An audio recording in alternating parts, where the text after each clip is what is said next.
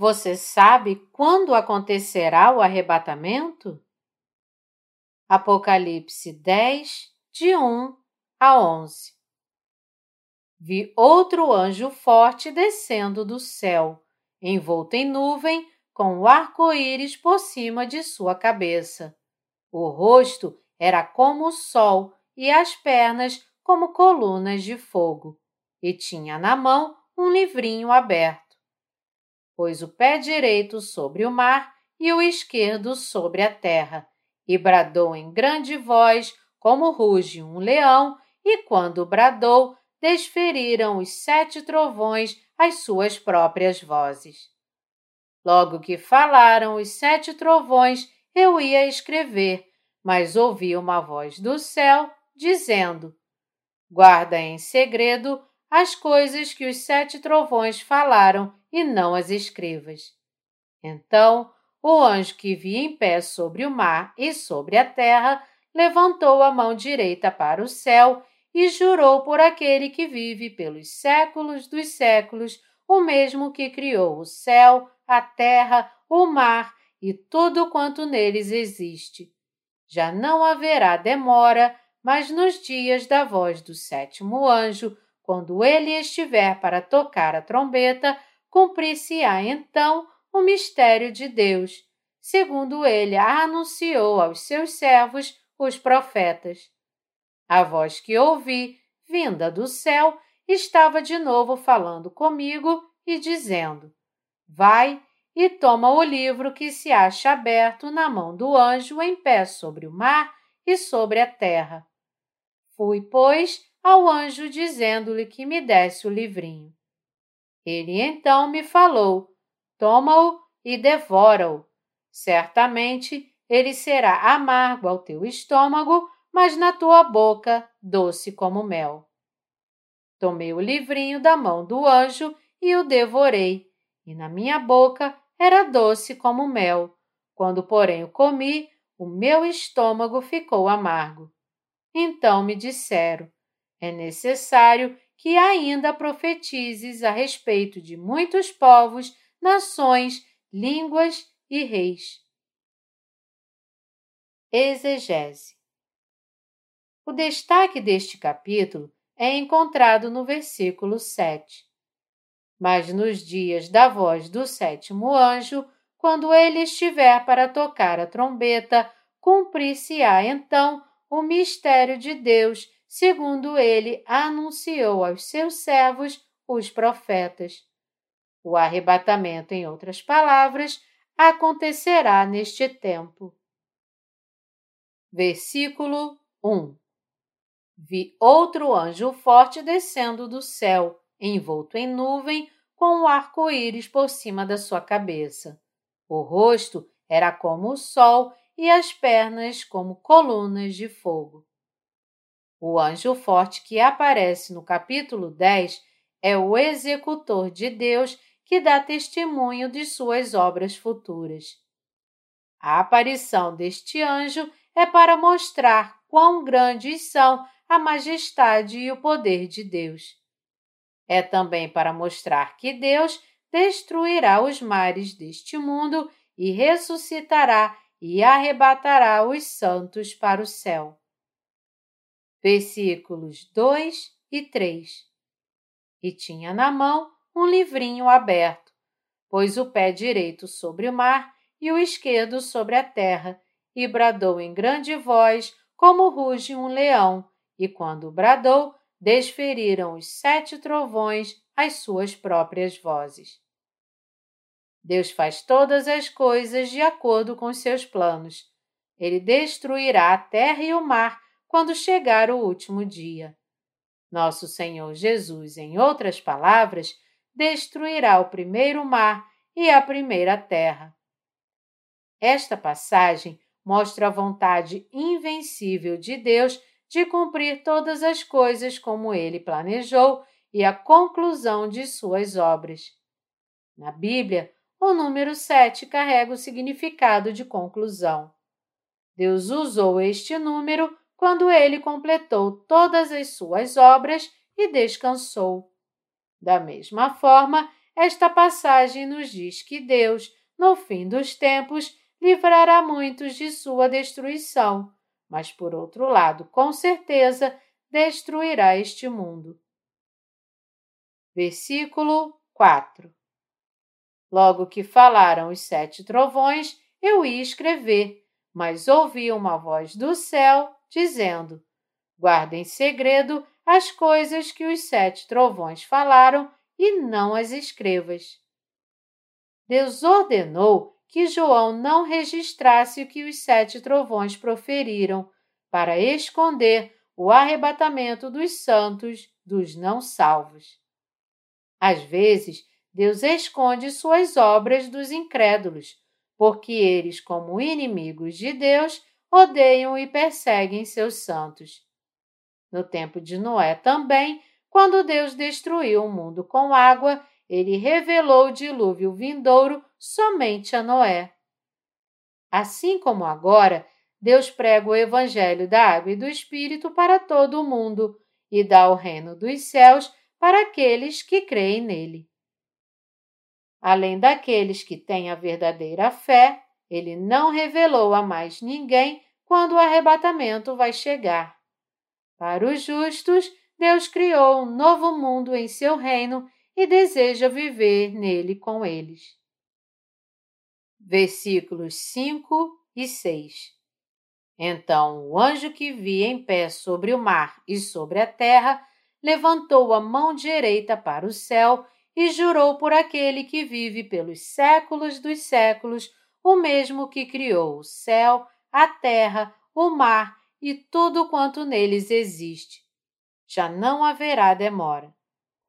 Todas essas coisas podem ser juradas pelo nome de Deus, pois a última promessa em tudo é feita não pelo próprio nome, mas pelo nome de alguém maior.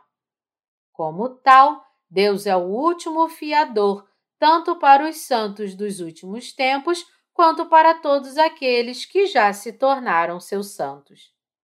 Aqui, o anjo forte jura pelo Todo-Poderoso que o arrebatamento virá com certeza. Esta promessa nos diz que Deus criará o um novo céu e nova terra e viverá com seus santos neste novo mundo. Isso mostra que Deus não atrasará sua criação do novo mundo, mas em breve o completará para seus santos. Versículo 7 Mas nos dias da voz do sétimo anjo, quando ele estiver para tocar a trombeta, cumprir-se-á então o mistério de Deus, segundo ele anunciou aos seus servos, os profetas. Este versículo nos diz que quando a última e sétima trombeta soar nas tribulações finais, todos os santos serão arrebatados. O que as pessoas nesta terra mais se perguntam é quando virá o arrebatamento dos santos. Apocalipse 10, 7 nos fala: Mas nos dias da voz do sétimo anjo, quando ele estiver para tocar a trombeta, cumprir-se-á então o mistério de Deus, segundo ele anunciou aos seus servos, os profetas. O que a frase o mistério de Deus, segundo ele anunciou aos seus servos e profetas, significa aqui? Significa que assim como o evangelho da água e do espírito é o verdadeiro evangelho, e como todo aquele que nele crê recebe a expiação e o Espírito Santo em seu coração, o arrebatamento dos santos certamente virá quando a sétima trombeta soar. Terminada a praga da sexta das sete trombetas, os santos serão martirizados, pois o Anticristo, tendo feito sua aparição no mundo e estabelecido seu domínio sobre ele, exige que todos recebam a marca da besta. Pouco depois, quando o sétimo anjo soar sua trombeta, tanto os mártires quanto os santos sobreviventes que defenderam sua fé serão ressuscitados e arrebatados simultaneamente. Então, as pragas dos sete cálices, a última praga da humanidade, começarão. A essa altura, os santos não estarão mais na terra, mas no céu com o Senhor Jesus após o arrebatamento. Os santos devem saber que seu arrebatamento acontecerá quando o sétimo anjo tocar a última trombeta. O apóstolo Paulo também nos diz em 1 Tessalonicenses 4 que o Senhor Jesus descerá do céu com a trombeta de um arcanjo. Muitos cristãos pensam que o Senhor Jesus descerá a esta terra quando o arrebatamento acontecer, mas este não é o caso. Quando o arrebatamento acontecer, nosso Senhor Jesus não descerá a esta terra, mas ao ar. Ele completa o arrebatamento, em outras palavras, elevando os santos e recebendo-os no ar.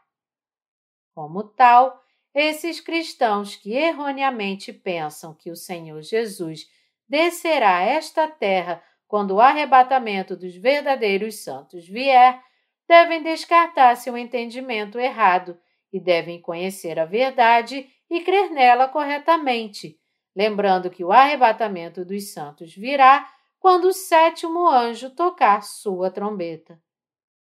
O mistério de Deus, segundo ele anunciou aos seus servos, os profetas. Você deve perceber que o mistério de Deus aqui se refere ao arrebatamento dos santos que virá com o soar da praga da sétima trombeta. Agora, em suma, Deus destrói o primeiro mundo e funda o segundo mundo.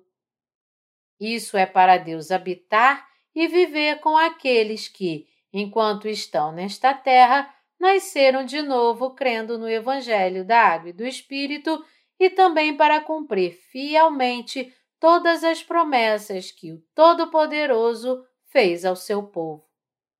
Esta é a vontade de Deus, o Criador de todo o universo, que ele estabeleceu em si mesmo para os santos.